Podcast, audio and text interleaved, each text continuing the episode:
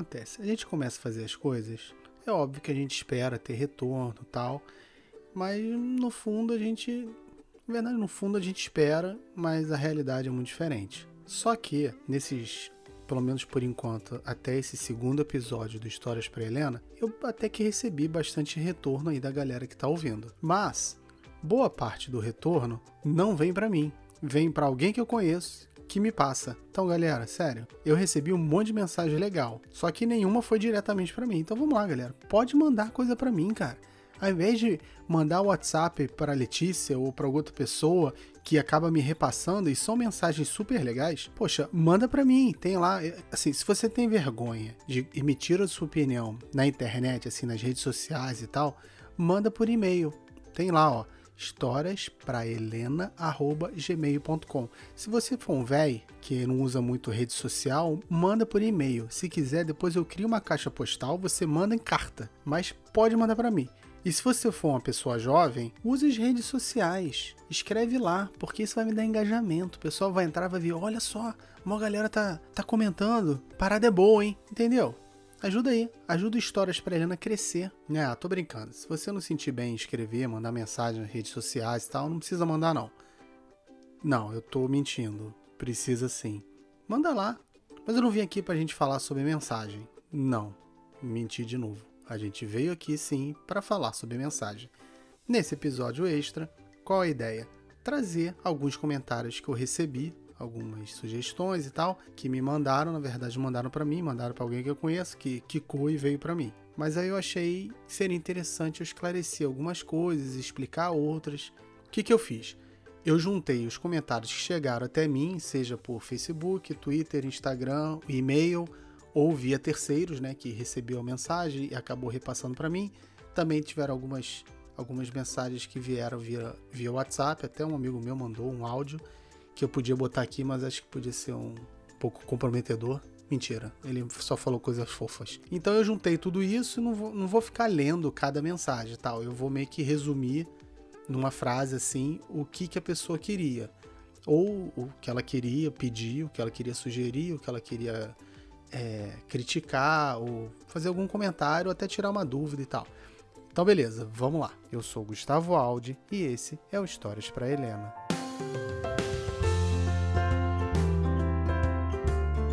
Gustavo, você não está contando histórias para Helena, está falando sobre temas diversos.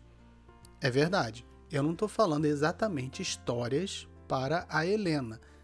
Os temas que eu escolho falar a princípio são coisas que eu gostaria de que ela soubesse, eu gostaria de passar isso para ela. De alguma maneira eu até já passo, só que a atenção dela vai embora rapidinho.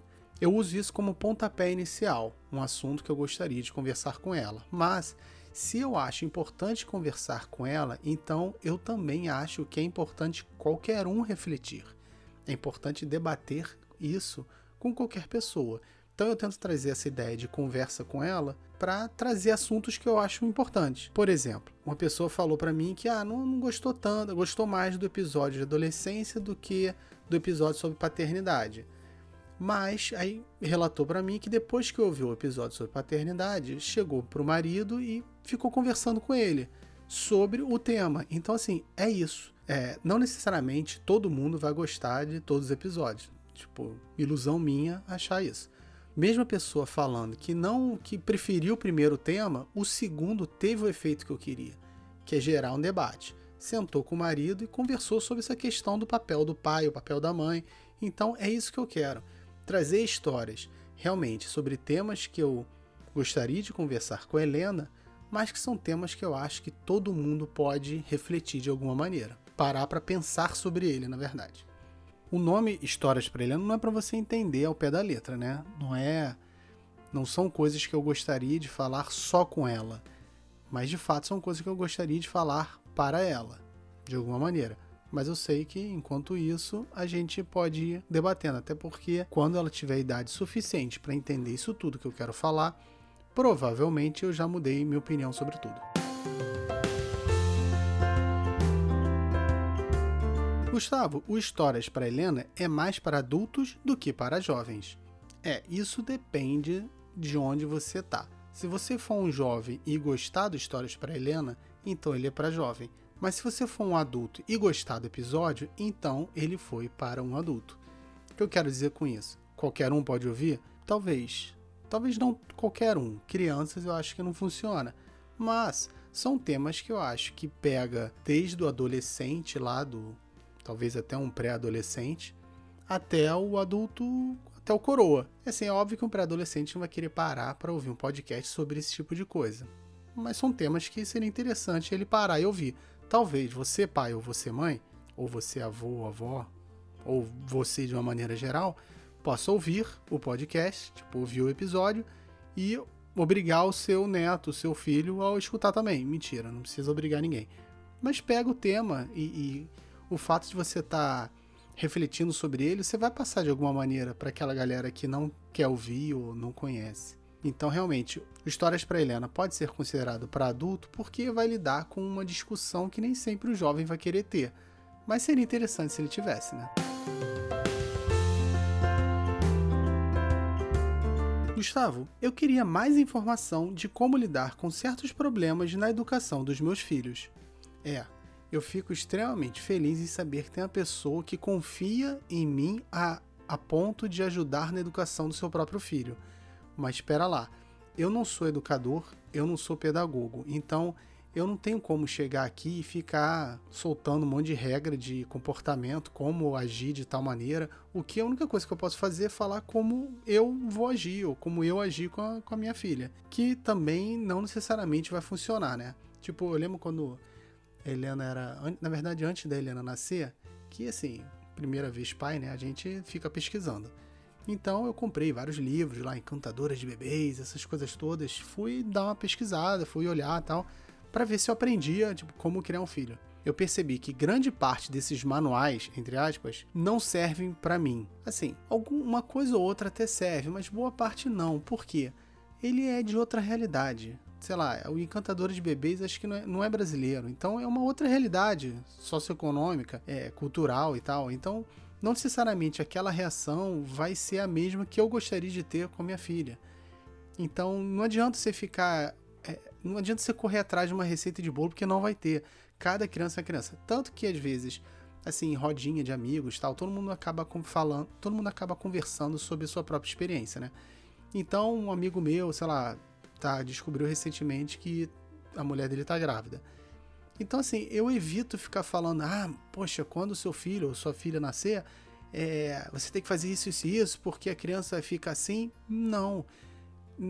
A experiência que eu tenho é única com a minha filha. Tanto que quando as pessoas vêm, ah, porque quando, quando eu tive filho, há, sei lá, 30, 40 anos atrás, meu filho era assim, assim, assim. Pois é, não necessariamente o seu filho vai ser igual à minha filha. Por isso que às vezes fica meio chato quando a pessoa fica comparando comportamento das crianças, isso não funciona, porque cada criança é uma criança. Então, o que funcionou para mim pode, muito provavelmente, na verdade, pode não funcionar para você. Então, não tem como eu chegar aqui e ficar falando, sei lá, maneiras de, de reagir a alguns problemas. Até porque eu não vou saber, né? E mesmo se soubesse, eu não me atreveria a arriscar. É igual um amigo meu, que é contador, sempre trabalhou no mercado financeiro e tal. Ele eu peço dicas para ele sobre o que fazer com para investir dinheiro. E ele nunca me responde, porque ele não quer ter esse peso, essa responsabilidade de dizer o que eu tenho que fazer com o meu dinheiro vai que dá errado. Ou seja, não cabe a mim dizer como os outros vão criar seus próprios filhos, porque quem sou eu para dizer isso? Eu só sou alguém, na verdade, para minha filha.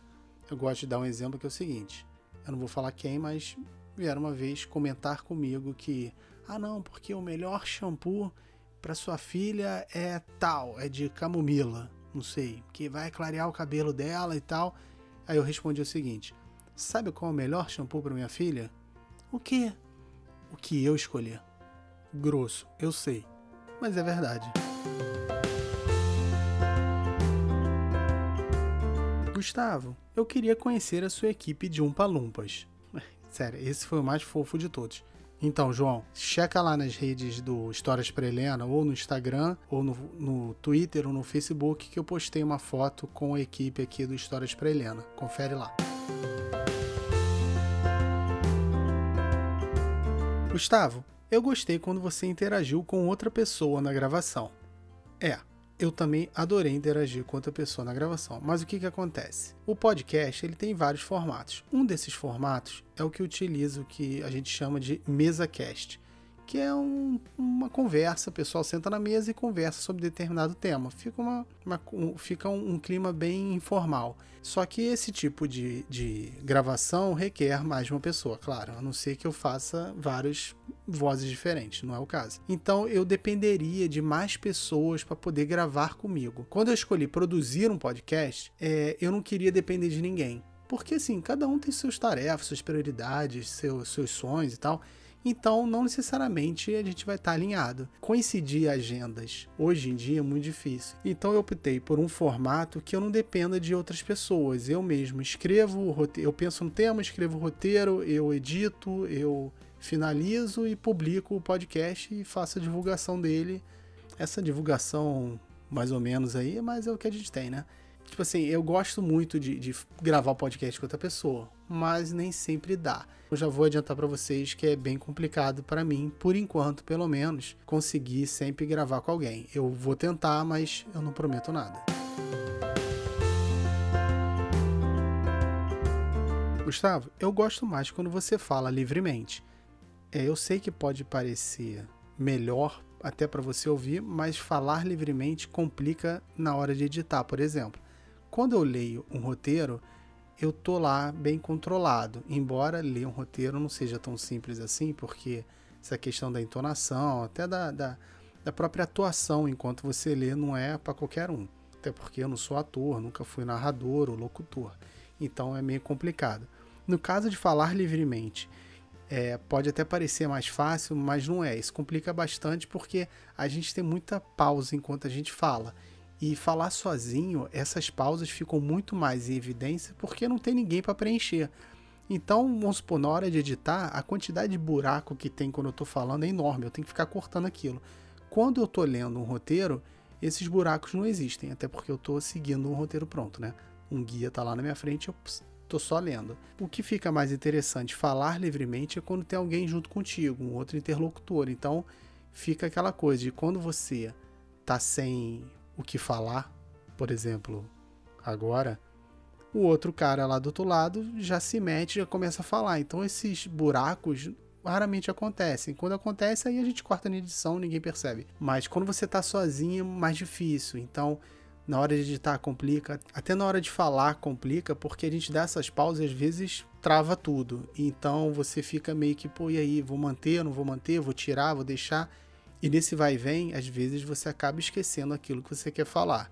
Você pode até, sei lá, anotar tópicos para falar, mas chega no final você não vai falar da mesma maneira. Você pode estar já nervoso de não ter conseguido passar aquilo que você queria, pelo menos da maneira certa. Assim, resumindo, pode parecer super despojado, mas dá um trabalho muito grande e nem sempre a gente consegue falar tudo aquilo que a gente quer.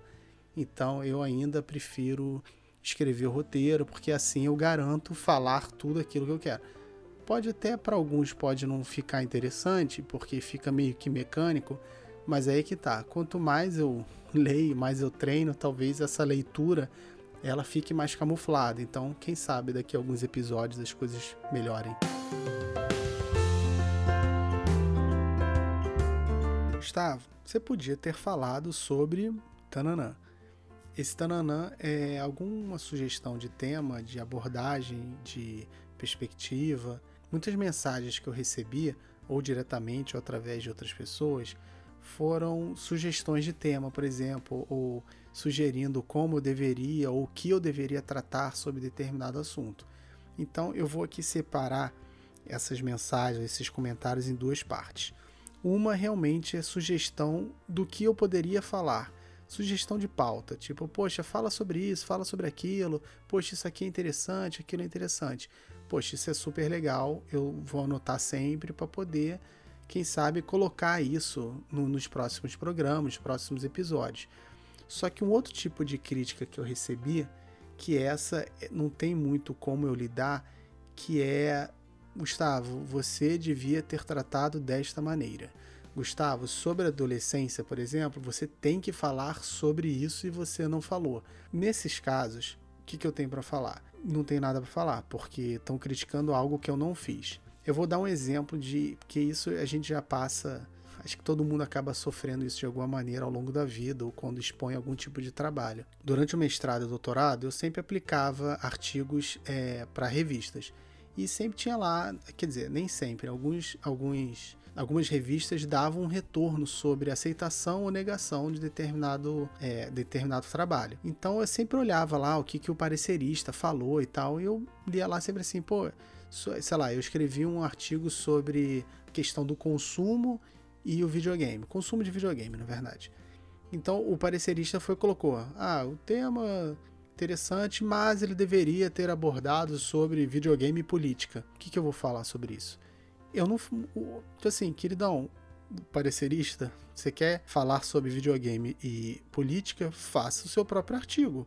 O meu é sobre consumo de videogame. Não adianta o cara chegar e me avaliar de uma maneira negativa ou me avaliar de qualquer maneira dizendo aquilo é, criticando que eu não falei sobre determinada coisa, eu não abordei de determinada maneira, porque isso é algo muito pessoal. No meu caso aqui do podcast, do Histórias para Helena, eu pensei na, no tema adolescência, no tema paternidade, por exemplo, e elenquei aquilo que eu acho interessante falar sobre eles. É claro que eu não vou esgotar o tema, não vou falar sobre tudo, mas eu vou falar aquilo que pelo menos se destaca na minha cabeça, que não vai ser, obviamente, o que vai se destacar na sua cabeça. E esse que é a mágica do negócio, essa que é a relação interessante. Mas o que, que eu quero dizer com isso? Que vão ter lacunas, é claro, eu não vou conseguir abordar tudo.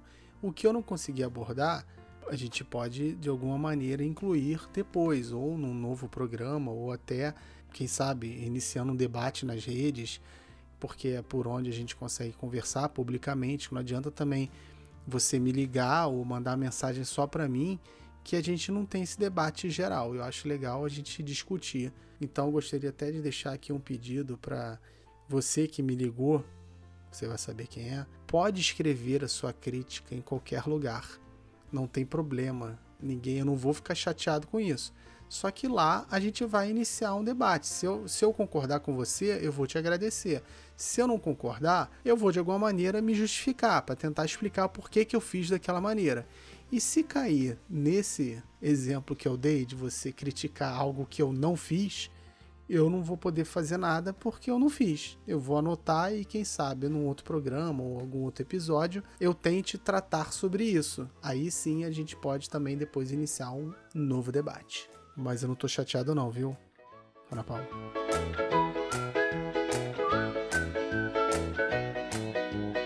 Isso aí. Gostei bastante hein, de responder. Então, por favor, continue mandando mais questões, mais mensagens para mim, para eu poder fazer um outro episódio extra só respondendo as dúvidas e comentários. E você sabe para onde mandar, né? Não é para o seu amigo ou para a pessoa que te apresentou histórias para Helena, é para mim. Então, para isso, a gente tem o historiasprahelena.gmail.com ou as redes do Histórias para Helena, que a gente está no Instagram, no Facebook e no Twitter pode encher de mensagem, porque eu tenho uma equipe exclusiva que você já conhece, só vendo esse tipo de coisa. E então eu queria, na verdade, assim, na verdade são duas coisas. Uma é fazer um pedido que se você está gostando do Histórias para Helena, é, mesmo que você não esteja gostando, na verdade se você não está gostando, me avisa para eu saber como é que eu melhoro. Mas se você já está gostando e puder compartilhar é, os episódios ou o próprio canal do Histórias para Helena, vai ser muito legal, porque aí vai atrair novas pessoas para cá e é sempre bom eu poder expandir o público aqui e ser criticado por mais pessoas. E a segunda coisa, na verdade, eu queria encerrar esse episódio extra lendo a mensagem de uma pessoa que eu não vou dizer o nome, até porque ela mandou para outra pessoa que mandou para mim, então eu vou deixar no anonimato. Não que eu tenha um público enorme que vai correr atrás, vai fazer perseguição para a pessoa que mandou, mas nunca se sabe, né? Por que, que eu acho essa mensagem bem interessante? Porque reflete exatamente o que eu quero com Histórias para Helena. É fazer com que a pessoa pense naquilo, reflita pelo menos, nem que seja sozinha, pode até falar, com, conversar com outras pessoas sobre isso, mas pelo menos que faça que, que afete ela de alguma maneira. E é o que essa mensagem aqui passou para mim, pelo menos. É o seguinte. Acabei de assistir Histórias para Helena Paternidade. Bem legal. Confesso que cheguei a me emocionar em algumas passagens. Me fez olhar um pouco no retrovisor. Momentos, coisas boas, dificuldades, da alegria e do desespero de de repente ser pai. Só descobri que não estava em nada preparado quando peguei pela primeira vez nos meus braços. De acertos e até mesmo alguns erros, sempre por amor. Da vontade louca que tinha de chegar em casa, das muitas inseguranças, da certeza da maior e mais divina missão da vida. Me vi pequeno também, esperando ansioso meu pai voltar do trabalho. Das brigas com o meu herói na adolescência. Da música do Renato Russo. São crianças como vocês, o que você vai ser quando você crescer. São meus filhos que tomam conta de mim. Da minha filha esperando eu chegar do trabalho e pedindo para dormir com uma camiseta minha. Principalmente quando eu chegava tarde e ela tinha que dormir do meu filho chegando em casa aos berros, a alegria da casa chegou, e me chamando de papito, plagiando o supla uma aparente sensação de dever relativamente cumprido e ao mesmo tempo de que talvez pudesse ter feito mais e melhor. Saudade e resignação. Fazer o quê? Cresceram. Obrigado. Parabéns ao Gustavo, parabéns a vocês dois. Boa noite. Boa noite.